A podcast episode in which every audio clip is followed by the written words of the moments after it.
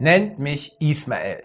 Zu Beginn Moby Dick. Sowohl der großartige Roman von Herman Melville als auch der Film aus dem Jahr 1956. Es gibt noch andere Verfilmungen des Romans, zum Beispiel mit Patrick Stewart, Jean-Luc Picard in der Hauptrolle, aber wir reden heute über den Klassiker von Regisseur John Huston mit Gregory Peck als Kapitän Ahab, der ohne jede Rücksicht und voller Hass Moby Dick jagt, den weißen Wal, der ihm auf einer früheren Fahrt ein Bein abgebissen hat.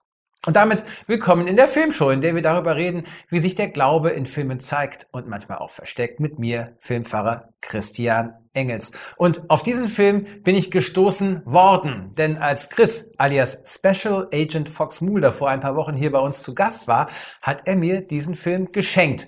Vielen Dank nochmal an dieser Stelle. Und als ich mir dann den Film angeschaut habe, da wurde mir klar, dass ich den Film hier wirklich unbedingt besprechen muss, dass Moby Dick so gut zu unserem Thema passt, wie tatsächlich kaum ein anderer, den wir hier schon hatten.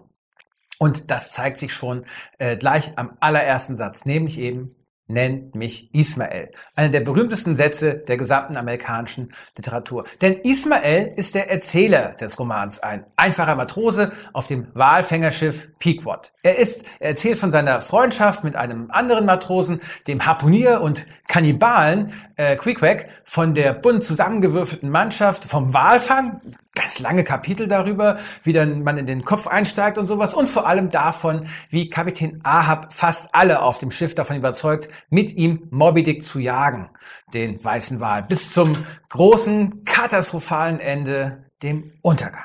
Ismael ist aber auch eine Figur aus der Bibel, der erste uneheliche Sohn von Abraham, der zusammen mit seiner Mutter dann vertrieben wird, als Abraham und seine Frau Sarah als steinalte Leute nochmal einen eigenen gemeinsamen Sohn bekommen, nämlich Isaak. Und auch die gesamte weitere Handlung wimmelt von Anspielungen auf die Bibel, vor allem auf das Alte Testament, sowohl im Roman als auch im Film. Nur zwei Beispiele. In einer eindrucksvollen Predigt spricht ein Pfarrer über Jona, den Propheten, der vor Gottes, äh, vor Gott selbst fliehen will und dann von einem Wal verschlungen wird. Im Film wird dieser Pfarrer gespielt von Orson Welles, der dann diese Predigt hält mit einer tiefen, verführerischen Stimme. Und da ist natürlich auch Ahab selbst, von dem sogar dieser einfache Matrose Ismael äh, sagt beim Anheuern, Moment, hieß nicht so auch ein ganz schlechter König in der Bibel? Das ist doch vielleicht gar kein gutes Zeichen für uns hier auf der Schifffahrt, oder? Denn König Ahab im Alten Testament heiratet die äh, Prinzessin Isabel, Jezebel, die ungläubig ist. Und Ahab lässt zu, dass Baal in seinem Königreich verehrt wird statt Jahwe. Beide Ahab und Isabel werden natürlich dafür bestraft für ihr Verhalten mit mehr oder weniger spektakulären Todesarten. Diese zahlreichen Anspielungen haben vor allem zu einer Frage geführt. Wovon handelt dieser Riesenschinken namens Moby Dick überhaupt? Offensichtlich ist alles hier ein Symbol, aber ein Symbol für was? Ist Ahab der Held oder ist der weiße Wal das Positive, die reine Natur, ein kraftvolles Wunder, das, äh, nie, das als etwas nie etwas tut, außer verfolgt zu werden und sich dann zu wehren? Oder gibt es einfach gar keine moralischen Bewertungen in dieser Geschichte? Es ist eine, ähm, eine Stärke des Romans eigentlich, dass er nie klar sagt, worum es ihm eigentlich geht, weil man damit alles Mögliche in ihn hineinprojizieren kann und jeder liest sozusagen seinen eigenen Roman. Aber um herauszufinden, worum es in dem Film denn wirklich geht, habe ich mich an jemanden gewandt, der es wissen sollte, nämlich an den Regisseur John Huston selbst. Als er den Film machte, da war er schon lange berühmt und erfolgreich und zu seinen großen, legendären Klassikern der Leinwand gehören zum Beispiel der Malteser Falke, der Schatz der Sierra Madre und The African Queen. Alles wunderbare Filme. Aber in seiner Autobiografie, An Open Book, schreibt John Huston, dass Moby Dick der mit Abstand anstrengendste Dreh war, den er je erlebt hat. Jetzt kann man seinen Memoiren nicht so ganz trauen, denn als sie herauskamen, sagten seine engsten Freunde zu John Huston, ey John, du schreibst über einen ganz tollen Kerl, kenne ich den? Aber was ganz klar ist, ist, dass die Dreharbeiten zu Moby Dick wirklich eine reine Tortur waren. Unter anderem wurden mehrere der riesigen und sauteuren Walattrappen einfach vom Meer weggespült. Und damals hat man sie dann nicht so leicht wiederkriegen können oder vielmehr gar nicht. Und Houston hat für diese ganzen äh, Schikanen eine überraschende Erklärung, nämlich Gott. Gott hat sich gegen den Film gewehrt, denn der Film, wie das Buch auch schon, ist für John Huston ganz eindeutig Gotteslästerung. Denn für Ahab, den Kapitän, ist der weiße Wal eine Maske, unter der Gott steckt. Und Gott ist eine bösartige Macht. Gott liebt die Menschen nicht, Gott kümmert sich nicht um die Menschen und wenn die Menschen Gott in den Weg kommen, dann werden sie einfach so zerquetscht wie Mücken an einem Sommertag am Teich. Aber kann Gott böse sein? Kann Gott die Menschen nicht lieben, sondern verachten oder hassen? Kann Gott die Menschen zertrümmern und bestrafen und töten? Ja klar, könnte man denken, wenn man in der äh, Bibel nachschlägt, vor allem im Alten Testament. Also nur ein paar Beispiele. Sodom und Gomorra werden von Schwefel und Feuer zerstört. Äh, ein Spalt in der Erde verschlingt die Menschen, die um das goldene Kalb getanzt haben. Die zehn Plagen treffen Ägypten und ganz zu schweigen von der Sintflut, in der dann nämlich einfach die ganze Welt ertrinkt, außer natürlich Noah und seiner Familie und die Tiere natürlich. Dieses Bild von Gott ist furchtbar. Wir Menschen sind Gottes Willen völlig ausgeliefert. Und äh, wohin das führt, sieht man dann bei Moby Dick tatsächlich vorbildhaft. Der Mensch Ahab wird von Gott verletzt und nimmt es nicht hin. Er wehrt sich, er lehnt sich auf gegen Gott und er zeigt, dass er niemals aufgeben wird, dass er nie gehorchen wird. Und prompt gehen er und alle seine Männer unter. Und im Roman wird das nochmal ganz deutlich gemacht mit einer, mit einer furchtbaren Szene, äh, was das hier heißt, dieser Untergang des Schiffes. Denn es gibt die Szene, während das Schiff untergeht im Meer, wird nochmal aus Versehen ein Vogel an den Mast geschlagen und geht mit dem Schiff unter. Und dann heißt es, dass ein Stück Himmel mit in die Hölle gezogen wird. Ein sehr trauriges Bild.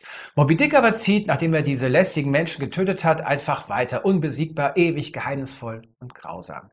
Natürlich kann man sagen, hey, Gott scheint nur grausam zu sein, denn in Wahrheit folgt alles, was Gott tut, einem Plan, den wir Menschen einfach nur nicht verstehen können. Gottes Wege gehen eben über unseren Verstand hinaus und deshalb scheinen uns manche Taten von Gott grausam zu sein, aber wir können und müssen Gott eben vertrauen. Der berühmte Text für diese äh, Argumentation ist wahrscheinlich das Buch Hiob in der Bibel. Die Geschichte eines frommen, äh, reichen, glücklichen Mannes, dem dann alles weggenommen wird, der alles verliert und äh, der deswegen dann Gott anklagt und sich am Ende von Gott anhören kann, dass er, Hiob, ja nicht dabei war, als Gott die ganze Welt geschaffen hat und die Welt deshalb gar nicht verstehen kann. Und Hiob sieht das ein, dass man eben nicht klagen kann gegen Gott und wird dafür belohnt mit neuem Glück und neuem Wohlstand. Ich persönlich finde dieses Buch Hiob immer schon faszinierend, weil ich den Gedanken so irre finde, dass sich ein Mensch so lange beschweren kann, bis Gott ihm zuhört und antwortet. Aber ich muss sagen, diese Antwort von Gott im Buch Hiob und wie man das eben sonst sagen kann, diese Antwort, ihr versteht das eben nicht, diese Antwort reicht mir nicht. Ich kann nicht glauben, dass Gott so ist, dass Gott grausame Taten zulässt oder dass er sie sogar äh, äh, selbst durchführt für einen höheren Plan. Ich glaube, das ist kein Plan des Wertes und ich glaube, dass dieses Bild von Gott das ist gegen das Ahab rebelliert und dass er äh, äh, fanatisch eben äh, äh, zerstören will.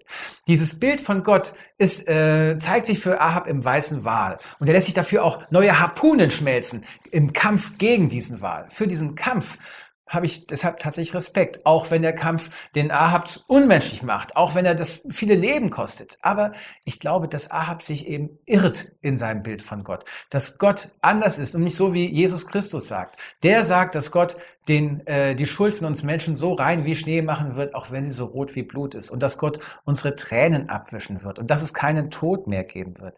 Ich glaube, dass Gott die Schöpfung liebt und sie nicht leiden sehen will. Ich glaube, auch hier wieder ganz einfach gesagt, dass Gott in Jesus Christus erlebt hat, wie furchtbar Schmerzen sind und wie furchtbar Leid ist und dass Gott uns Menschen in den Schmerzen und im Leiden beisteht, dass Gott uns hilft, durch diesen Dreck und Mist hindurchzukommen, den wir alle mal erleben, weil wir wissen können, dass Gott eben da ist. Und nicht, weil Gott uns sagt, dass äh, unser Leid einen, irgendeinen höheren Zweck hat, den wir nicht verstehen können, also, dass wir uns einfach nicht beklagen sollen. Aber natürlich, das war auch lange anders.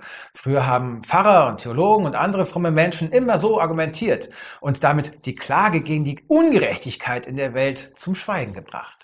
Viele Kreise der Kirche haben dieses Bild eben gemalt des äh, äh, unnahbaren, himmelhoch überlegenen Gottes. Und es ist dieses Bild, gegen das nicht nur Ahab kämpft, sondern auch Ahabs wahrer Schöpfer, nämlich der Schriftsteller Herman Melville, Autor von Moby Dick und vieler anderer Werke, wie zum Beispiel Bartleby, der Schreiber oder Billy Watt. Herman Melville war zu seiner Zeit auch lange zur See gefahren. Er hatte eine ganze Weile bei einem Stamm äh, auf einer Pazifikinsel gelebt und die Religion, wie sie in den USA gelebt wurde, die war für ihn einfach lächerlich. Melville war für völlige Religionstoleranz.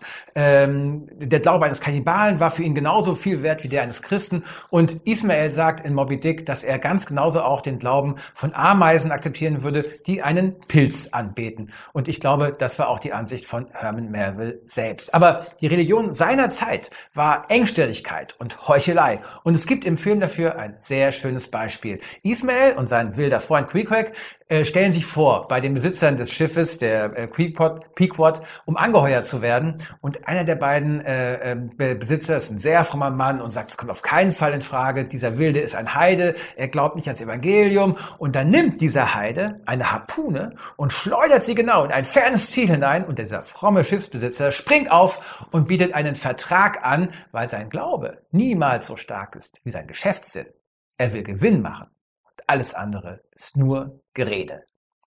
Und auch für den Regisseur John Huston, äh, der den Film gedreht hat, war Religion etwas Fremdes, nicht Nachvollziehbares. In seiner eben schon erwähnten Autobiografie schreibt er, dass für ihn das Wunder des Lebens so groß ist und so tief, dass man es einfach nur bestaunen kann. Alles andere sei für ihn nur eine Überheblichkeit äh, des Menschen.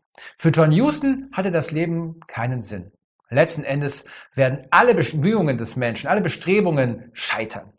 Durch, äh, durch die Bank. Fast keiner seiner Filme geht gut aus. Zum Beispiel äh, für John Connery in Der Mann, der König sein wollte. Am Ende steht er über einem Abgrund auf einer Brücke, deren tragenden Seile langsam durchgehauen werden mit dem erwartbaren Ende. Aber gerade weil das Leben nur schlecht ausgehen kann, ist es umso wichtiger, das Leben zu genießen. Und das heißt für John Huston vor allem Abenteuer zu erleben. Er war rücksichtslos zu sich selbst und zu anderen. Ein Trinker, ein Spieler, ein Jäger mit wenig Respekt für Frauen, es sei denn, sie waren so hart wie er selbst, wie zum Beispiel die große Schauspielerin Catherine Hepburn, mit der er The African Queen gemacht hat.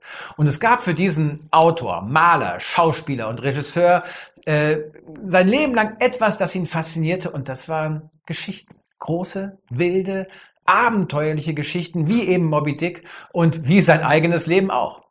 Einige Jahre nach Moby Dick hat dann John Huston auch die Bibel verfilmt oder wenigstens die ersten Kapitel davon. Und auch die Bibel war für ihn eine Art surrealistischer Revue, eine Anreihung von Geschichten, die unfassbar und eigentlich schon absurd sind. Die Stimme von Gott hat John Huston da gleich selbst gesprochen. Genauso wie er auch Noah gespielt hat. Das zeigt einerseits, dass John Huston über ein sehr gesundes Selbstbewusstsein verfügt hat. Es zeigt aber auch, äh, wie spannend er Gott fand, wenigstens als Figur in einem Film. Und wenn es schon keinen Sinn im Leben gibt, dann können wir Menschen diesem Leben eben doch einen Sinn geben durch eine immer wieder wiederholte und gut erzählte Geschichte. Das war die Ansicht von John Huston und Moby Dick ist eine der größten und besten Geschichten. Und deshalb ist der Film immer wieder eine Freude. Außer natürlich für die Wale.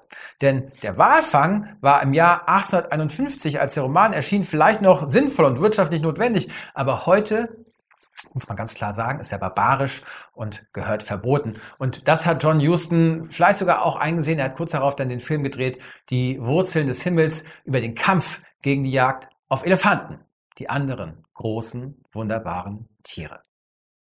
Damit bedanke ich mich nochmal bei Special Agent Fox Mulder für das Geschenk und diesen wunderbaren Film und ich bedanke mich bei euch fürs Zuhören. Das war die Filmshow für heute. Ich freue mich wie immer über Kommentare und Kritik, über Abonnements und Likes und Mails an die Filmshow.gap.de, Gustav Emil Paula.de. Bis zum nächsten Mal und viel Spaß beim Filmesehen und Cut. Dieser Podcast ist ein Teil von Yeet, dem evangelischen Content-Netzwerk.